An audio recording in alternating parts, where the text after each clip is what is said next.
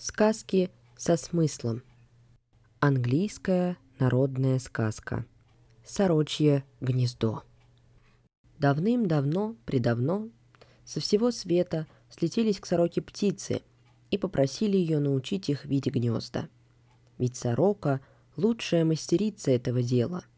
Вот собрала она всех птиц вокруг себя и начала показывать им, как и что делать.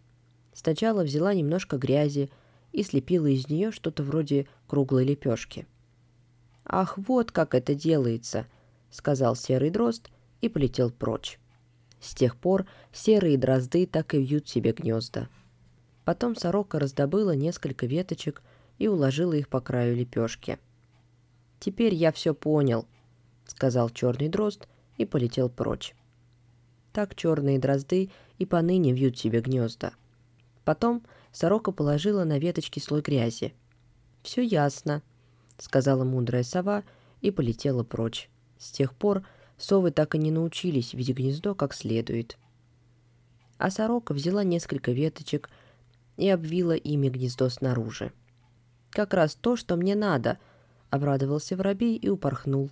Потому воробьи до нынешнего дня вьют себе гнезда как попало. Ну а сорока белобока раздобыла перышек и тряпочек и выложила ими все гнездышко, так, чтобы оно стало уютным-приуютным. «Это мне нравится», — воскликнул скворец и полетел прочь. И в самом деле у скворцов очень уютные гнезда. И так каждая птица послушает немножко, не дослушает до конца и улетит. А тем временем сорока Белобока все работала и работала, ни на кого не глядя. И вот осталась при ней одна единственная птичка — горлица. А надо вам сказать, что горлица это и внимания не обращала на работу сороки, только без толку твердила. «Мало двух, Белобока, мало двух».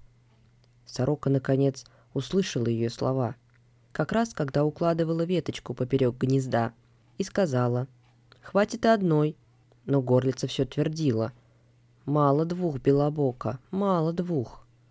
Тут сорока рассердилась и воскликнула.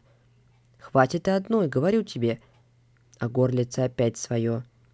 «Мало двух, белобока, мало двух!» Тут сорока огляделась по сторонам, видит. Все птицы разлетелись кто куда, только одна глупая горлица осталась. Рассердилась сорока и улетела. И с тех пор закаялась показывать птицам, как видеть гнезда. Потому-то разные птицы и вьют себе гнезда по-разному. Сказка учит мальчиков и девочек фильтровать чужие советы и рекомендации, показывая, что каждый случай сугубо индивидуален. К тому же она учит нас тому, что всегда нужно слушать людей до конца, ведь не сделав этого, вы попросту можете неправильно понять то, что вам хотели донести, и вместо уютного и прочного гнезда получите лишь заготовку для него. Подписывайтесь на мой телеграм-канал и услышимся в следующем выпуске.